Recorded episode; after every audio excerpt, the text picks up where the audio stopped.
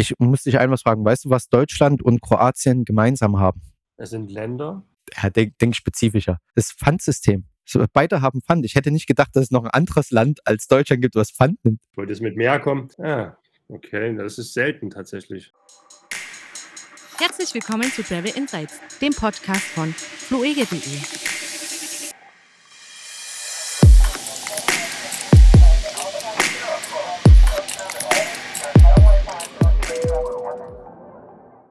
Kevin, du bist ja aus dem Urlaub wieder zurück, Mensch. Schön, dich zu sehen.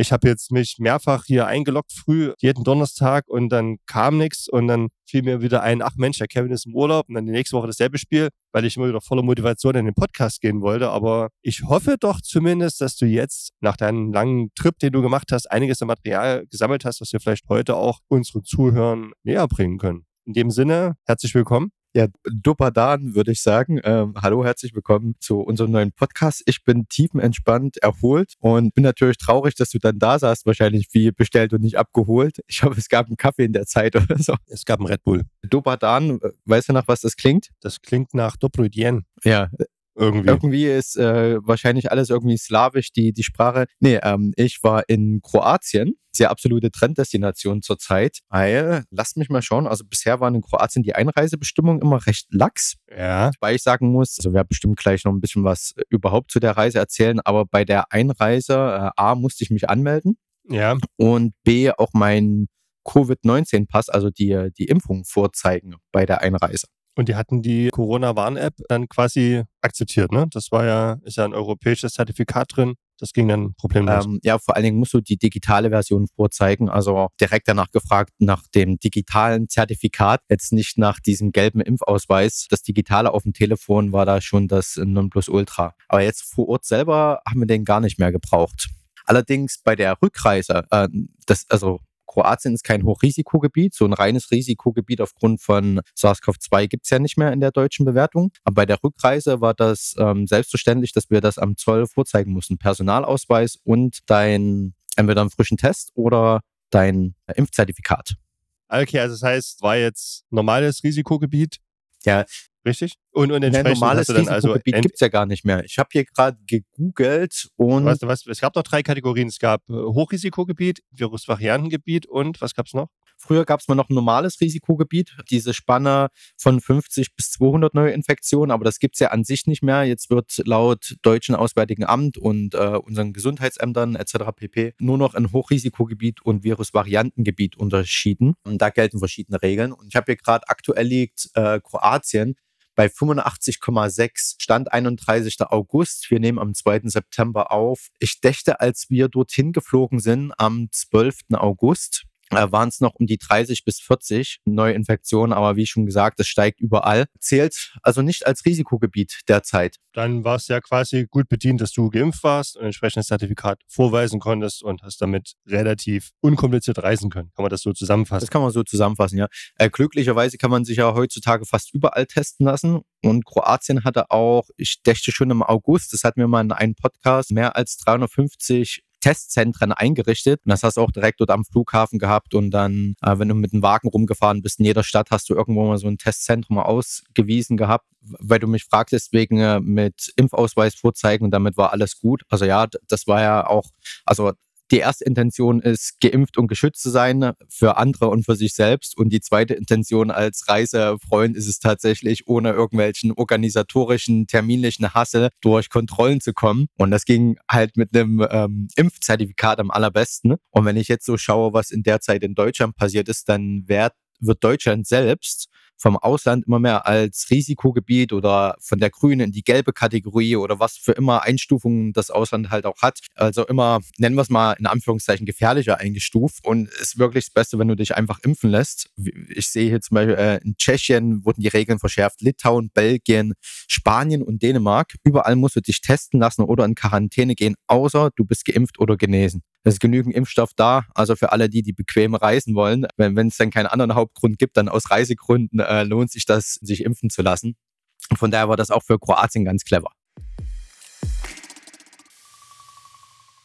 was wir gemacht haben. Also am 12. ging es los, zwölf Tage war ich weg. Das hat sich auf zwei Wochen Urlaub ausgewirkt. Deswegen äh, nehmen wir jetzt knapp einen Monat später auf. Wie das rechnerisch funktioniert, müssen wir jetzt noch überlegen. Nee, wir sind äh, von Berlin geflogen, vom neuen BER-Flughafen. Wie war dein Eindruck? Der war bestimmt nicht so schön wie Tegel, oder? ja, weil ich ja so sehr Fan von Tegel war.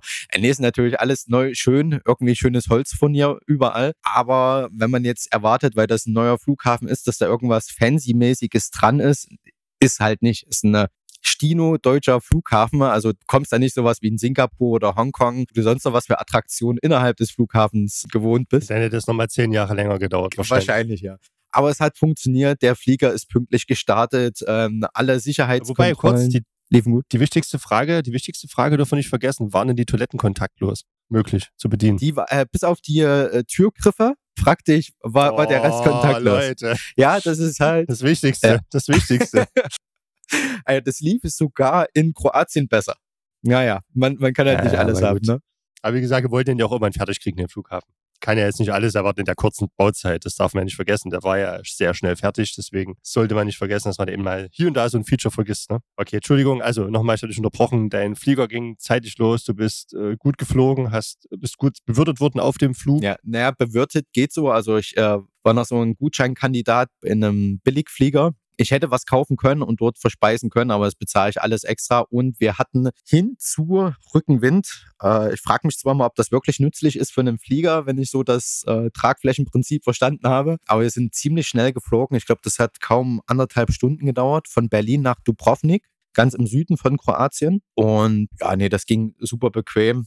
Ich habe ja sonst immer so ein Glück gehabt mit äh, Gepäck, dass das mal verschwunden ist, aber sowas passiert ja meistens, wenn du noch einen Umstieg zwischendrin irgendwo hast im Zweifelsfall sogar noch die Airline wechselst in, in der Umsteigeverbindung. Bin eigentlich auch immer dazu geneigt, eine Gepäckversicherung, da gibt's ja, glaube ich, jetzt mal wieder Werbung, eigene Sache. Ich glaube, für fünf bis zehn Euro irgendwie kannst du dein Gepäck versichern lassen und wenn das weg ist, dann kriegst du da irgendwie 1000 Euro, je nachdem, was du nimmst. Und eigentlich bin ich so ein Glückskandidat für sowas. Habe ich weggelassen, weil ich nur einen Flug hatte mit einer Airline und das hat glücklicherweise auch funktioniert. Ansonsten wäre es eine Aufbesserung für die Urlaubskasse gewesen, aber es kann, kannst halt nicht immer alles haben was, was, hat denn, was hat denn ein Big Mac gekostet, um ein Thema aus dem vergangenen Podcast aufzugreifen? Äh, da ich mich größtenteils vegan ernähre, äh, bis auf Kroatien meine Ausnahme in Sachen Fisch mache, äh, kann ich dir das gar nicht sagen. Sehr thematisch passend gewesen. Okay, gut, dann lassen wir das weg. Was hast du denn für einen Sojaschnitzel bezahlt? Sojaschnitzel habe ich gar nicht gegessen, aber die Restaurantpreise und überhaupt alles, was wir gekauft haben vor Ort, hat sich von deutschen Preisen gar nicht so viel unterschieden.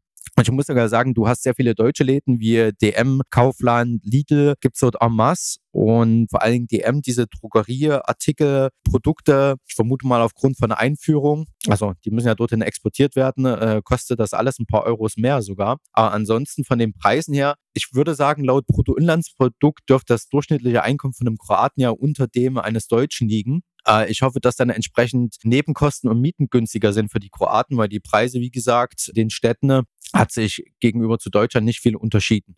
Ich kann mal kurz schauen, ob es einen Vergleich gibt. Also ich kann ja sagen, im Restaurant für eine Fischplatte bezahlst du so 40, 45, 50 Euro Minimum. Das geht sogar, das ist eigentlich okay. sogar sehr günstig, aber der Rest ist eigentlich relativ normal. Also ich sag mal, gut, der Fisch kommt halt direkt aus der Adria, da bist du einen Zacken günstiger. Bei dem Rest äh, bist du nicht weit weg von deutschen Preisen. Aber tatsächlich gucke ich gerade, Bruttoinlandsprodukt, das ist ein Viertel von dem, was du in Deutschland hast. Okay, pro, durchschnittlicher Einwohner. Also. Verdienst Kroate. So. Äh, Im Jahr 2020 kinderlose Singles brutto 13.732 Euro. Ähm, Nettoeinkommen aller Arbeitnehmer in Deutschland betrug monatlich 2.084 Euro von Statista. Okay. Ja, also im Schnitt verdient ein Deutscher mehr bei gleichen Preisen in etwa. Nun gut, Also wir sind in Dubrovnik angekommen, das ist ganz im Süden und sind dann zwölf Tage per Mietwagen in den Norden nach Istrien gefahren. Übrigens, ich war schnell im Schreiben und ich habe sogar fast schon Angst, dass es viel zu viel ist. Sollte mit Veröffentlichung des Podcasts am 3. September sollte der Artikel auch da sein. Das heißt, alles, was ich hier erzähle, kann man dann nachlesen, außer ein paar Zwischenstopps und vielleicht so ein paar Zahlen, Fakten. Das erzähle ich nur im Podcast. Sehr cool. Erstes Ziel war Dubrovnik, Mietwagen in die Hand genommen. Natürlich waren wir nicht ganz vorbereitet darauf, dass ich den Mietwagen da abholen will. Äh, hat glücklicherweise der Vermieter mit dem Anbieter klären können, aber hast du dann trotzdem, also wir sind schneller hingeflogen und mussten eine Stunde länger auf den Mietwagen warten, was natürlich dann äh, Sonne genießen am Flughafen erstmal heißt, aber das äh, hat dann doch noch alles gut funktioniert. Haben dafür einen wunderschönen roten Opel Astra bekommen mit funktionierender Klimaanlage und das ist auch sehr wichtig. Das ist, glaube ich, das Wichtigste. Ne? Wir hatten 40 Grad dort bei Anreise. Ne? Und Dubrovnik, also überhaupt, äh, dort ist alles schön begrünt, aber trotzdem hast du immer diesen weißen Kalk-Sandstein dort, schroffe Felsen und äh, trotzdem irgendwie trocken. Und dazu dann noch die Hitze von 40 Grad, da musst du dich erstmal dran gewöhnen. Das allerbeste, wenn du ankommst, in den Mietwagen steigst und Richtung Dubrovnik fährst, das ist ungefähr eine halbe Stunde Fahrt, du, du cruist an dieser Küstenstraße und dort, also es gibt Mautstraßen und die Küstenstraße. Für Mautstraße bist du nur einen Zacken schneller und bezahlst Geld und siehst aber nicht diese wunderschöne Adria neben dir und das hast du genau auf der Küstenstraße. Aus meiner Richtung, also wenn du von Süden nach Norden fährst, halt immer links von dir, logischerweise im Westen äh, das Wasser und rechts diese wunderschönen Berghänge. Äh, ich bin jetzt aus dem Leipziger Flachland, Tieflandsbucht. Äh, für mich ist schnell mal was ein Berg, aber das waren schon hohe, sehr, sehr hohe Felsen. Ich weiß nicht, wie das jemand aus Bayern bewerten würde, aber schon ein traumhafter Anblick. Du schlängelst dich da durch, fährst die ganze Zeit mit erlaubten 40 bis 60 km/h dadurch. Schneller darfst du gar nicht fahren. Ganz selten, dass du mal irgendwie mit 80 unterwegs bist. Und dann siehst du so nach rund 25 Minuten, äh, guckst du von oben so schräg runter und siehst du Provnik und diese Altstadt und in Kroatien hast du immer diese Städte. Also entweder sind die auf der Halbinsel voll bebaut mit Altstadt, richtig zu, da ist kein Grün mehr. Das Grün kommt dann nur noch von den Einwohnern, die da irgendwie große äh, Pflanzenkästen hinstellen und ihre Fensterläden vollstellen, en masse. Ja, oder äh, die lassen einen kleinen Zipfel, wo dann Naturschutzgebiet ist. Äh, beides ist sehr, sehr schön und da siehst du eben zuerst Dubrovnik und hast schon richtig Bock, da runterzufahren. Ähm, ist allgemein ein Erlebnis in Kroatien, Auto zu fahren. Die Straßen sind eng, es ist äh, viel Verkehr. Du findest so gut wie keine Parkplätze in der Innenstadt. Also für, für alle Bauinvestoren, Parkhäuser wäre eine mega Idee dort, ne? Äh, in Dubrovnik haben wir relativ äh, weit außerhalb geparkt und sind, ich würde sagen, eine halbe Stunde zu Fuß reinspaziert, was natürlich bei 40 Grad auch nochmal einen ganz eigenen Charme hat, sagen wir es mal so. Ja, und dann hast du da die schöne Altstadt und das sieht also es gibt schon bei uns Artikel mit Game of Thrones und das sieht halt wirklich alles so aus. Und äh, je nachdem, was diese Autoren und diese äh, Location Scouts äh, für eine Aufgabe hatten, dann kann ich verstehen, warum die sich da in diese Stadt verliebt haben. Weil das wirklich alles ist wie im Mittelalter per Stein und Burg zugebaut, alles in diesen hellen weißen Sandstein. Trotzdem leben da noch die Leute. Also du hast dort Wohnungen, Apartments und alles, wo du dort hoch gehen kannst, links nach rechts von der Hauptstraße, sage ich mal, und die da halt wirklich irgendwie leben und komischer Vergleich, aber wenn du jetzt in Manhattan oder sowas unterwegs bist, ne, da ja. leben ja eigentlich nur superreiche Leute oder halt, also, weißt du so, das ist irgendwie anders und, und dort leben so Menschen wie, ähm, ich, ich kann es gar nicht beschreiben, muss einfach nach Dubrovnik machen, das ist irgendwie ganz komisch, da durchzuspazieren und sich vorzustellen. Du lebst hier, das wirkt wie in einer Mittelalterburg, irgendwie so. Ah, okay, das klingt sehr interessant. Dieser Kalksandstein. Ich glaube, das kommt alles von der Insel Prag. Da bauen die en masse diesen äh, Stein ab. Sauglatt. Irgendwie scheint da permanent Bohnermaschinen durchzufahren. Und meine, meine grundlegende Ausrüstung war eine Attilette. da musst du halt wirklich. Ja, das hat man gesehen auf den Fotos. Ich wollte, wir hatten schon überlegt, ob du mutmaßlich als Tourist erkannt werden wolltest. Also die, die war multifunktional, äh, würde ich dann im späteren Verlauf nicht mehr empfehlen. Da haben wir auch deutlich zugelernt. Aber es ist halt, äh, es ist warm, die ist abwaschbar, du bist äh, jederzeit für den Strand gewappnet. Und äh, das kannst du übrigens auch machen, du Dubrovnik. Ne? Das ist an, vor allen Dingen an der Nordseite von dieser Burg sind überall Nischen, wo du ins Wasser gehen kannst. Also du hast in Kroatien eh alles Steinstrand, entweder grober Kies oder wirklich Steinplatten. Wir haben uns zwei Fließdecken geholt vor Ort für einen Apfel und ein Ei. Damit konnte man bezahlen, ja. Ja, äh, tatsächlich. Äh, 2,99 Euro aus äh, Läden, die man auch in Deutschland kennt. Und wenn du dich da drauf legst, äh, kannst du dich auch bequem hinlegen. Muss tatsächlich nicht unbedingt der äh, Sandstrand sein. Und jedenfalls kannst du das in Dubrovnik auch schon machen. Wir haben es nicht gemacht, aber wir haben gesehen, dass sehr viele Leute das gemacht haben. Und wenn du keinen Bock hast, dort ins Wasser zu springen, also direkt in der Altstadt, ne? du, du läufst einmal um die Burg herum und dann sind da auch ab und zu mal Duschen angebracht, dass du das Salzwasser absprühen kannst und äh, kannst dort halt dich ins Wasser reinschmeißen. Badebereich ist auch abgesteckt, dass kein Jetski oder Bootsfahrer dich da irgendwie mitnimmt.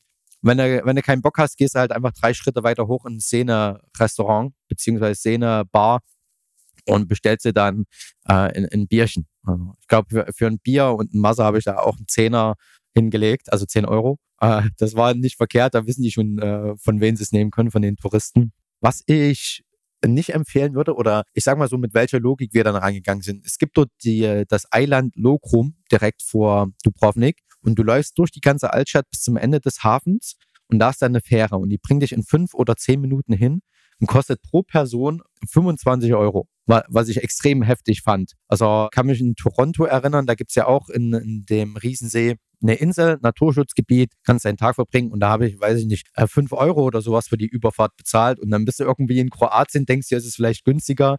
Äh, da haben die ordentlich zugeschlagen und unser Grundgedanke war, weil wir vorher uns auch gedacht hatten, wir nehmen ein paar Inseln mit, dann später, warum sollten wir Zeit und Geld investieren? ja, um dort durch die Natur zu laufen, spazieren und sich eine Badebucht zu holen. Wenn du das Gleiche auf dem Festland hast, du sparst Zeit und selbst wenn es manchmal dann nur ein paar Euro sind, ähm, aber sei es drum, und kannst genauso schön dich von der Sonne bräunen lassen und dahin legen. Ja, also einmal haben wir das gemacht, in der Nähe von Zadar sind wir auf eine Insel gefahren und es hat sich tatsächlich dann nicht so unterschieden zu, als wären wir am Festland geblieben. Von daher das kann man so als Empfehlung mitnehmen. Übrigens, wenn du per Mietwagen eine Fähre betrittst, dann bezahlst du eine extra Gebühr. In unserem Fall waren das 20 Euro.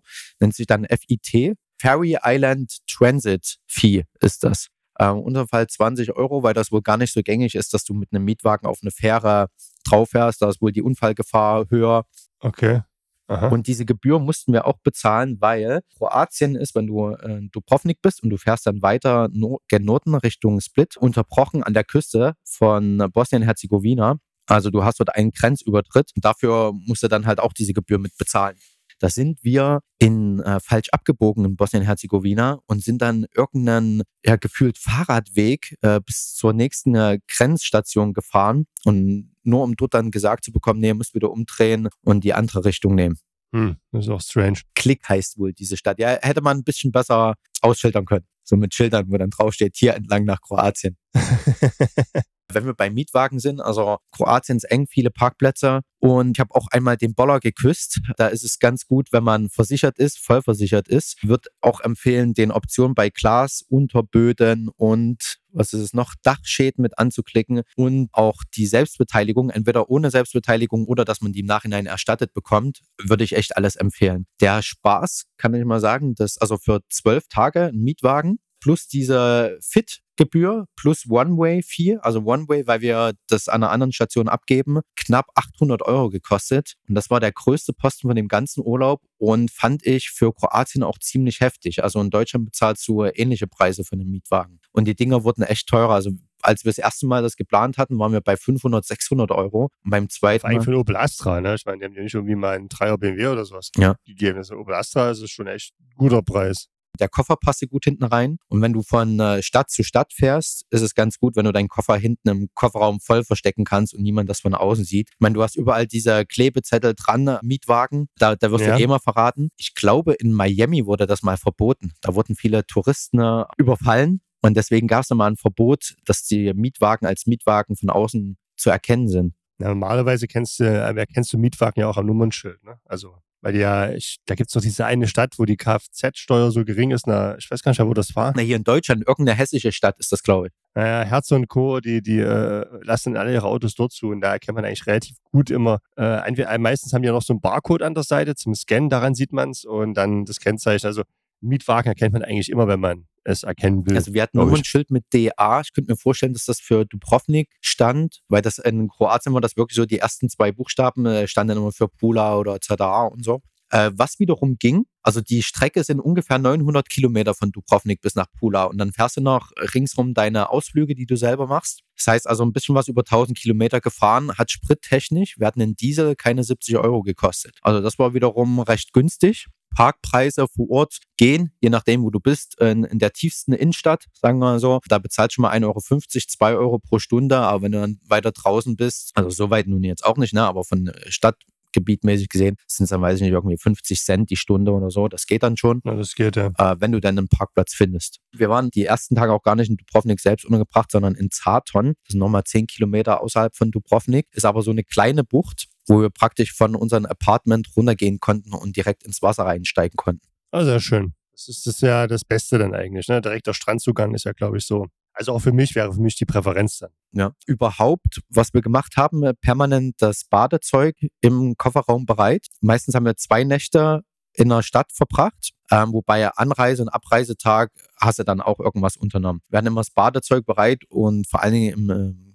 Kroatien im Süden also eigentlich ganz Kroatien, aber im Süden war es halt am schönsten. Du kannst irgendwo anhalten auf dieser Küstenstraße, da kommen immer alle paar Kilometer mal eine Schotterpiste und dann gehst du einfach runter zum Strand. Entweder musst du durch einen kleinen Pinienwald durch oder du siehst es direkt schon von oben und kannst dann halt an jeder Nische baden gehen. Ist traumhaft schön. Bei den Stränden muss man darauf hinweisen, ist es besser, man hat Bade, also Wasserschuhe mit dabei, aufgrund der Steine, weil sonst gehst du übervorsichtig ins Wasser.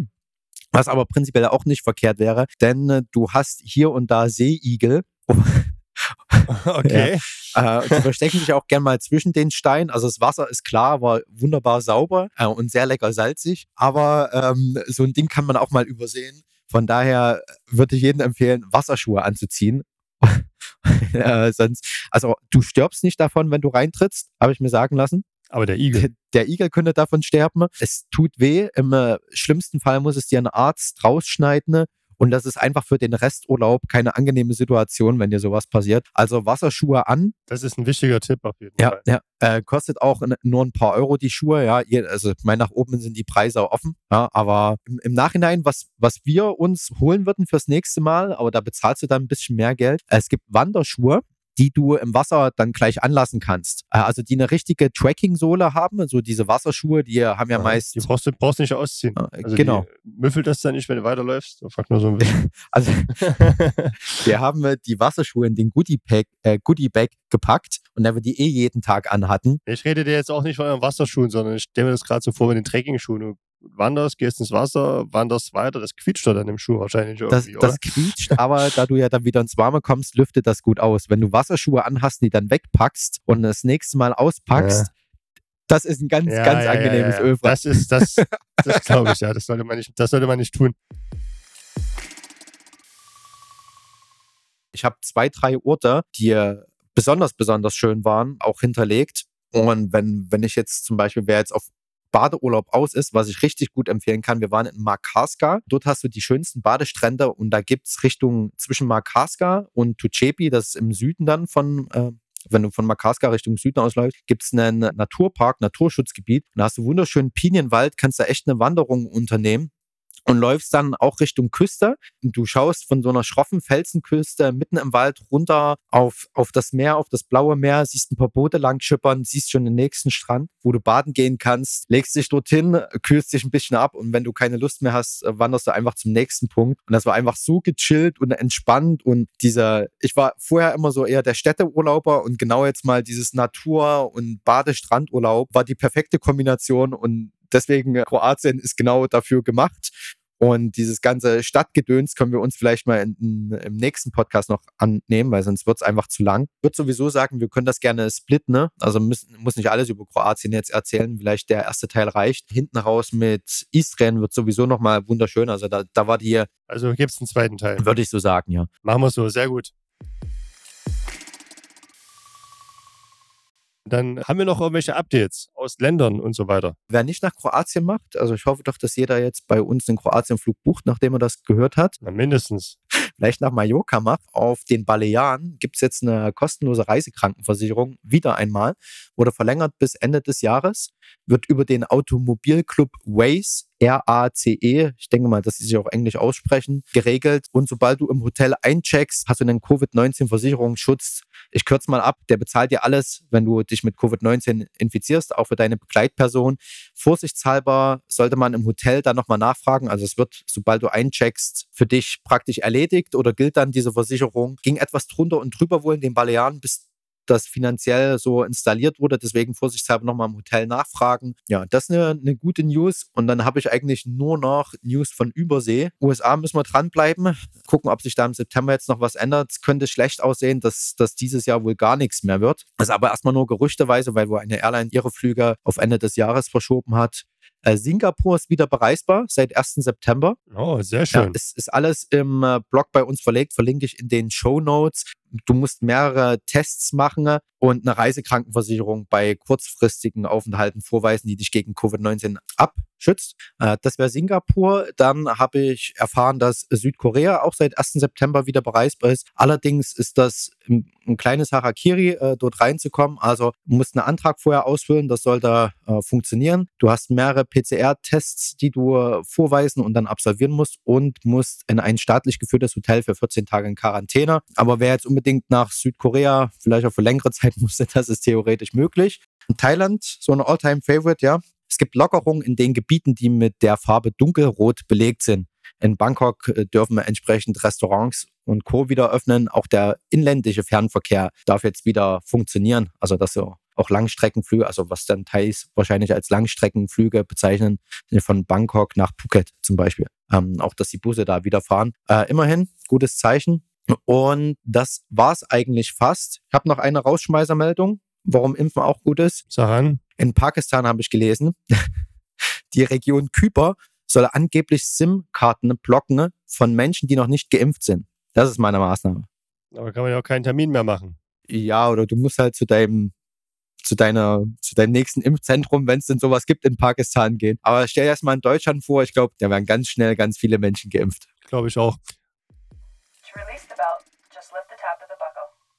Ja, dann danke ich dir sehr für deine Updates und für, eigentlich für diese Infos aus dem Urlaub und schön, dass du wieder da bist, weil ich dachte schon wieder jetzt, dass ich schöne Nullrunde drehe. Nee, nee. Dann äh, können wir uns ja nächste Woche, äh, kann ich noch was über die, äh, weiß nicht, die, die drei schönsten Städte Kroatiens erzählen oder so. Sehr gerne. Ähm, da war nämlich echt cool. noch, Rovinj heißt die Stadt. Das blieb am meisten. Dann kann ich dann nächsten Podcast erzählen. Vielen Dank fürs Zuhören. Da habe ich, dein, hab ich dein Reel gesehen äh, auf Instagram. Ja, ja. Äh, nicht hinfahren, soll, soll mir bleiben. Und noch keine Touristen. Egal, ja. Machen wir dann nächste Woche. Äh, vielen Dank fürs Zuhören. Ciao, ciao. Ciao, ciao.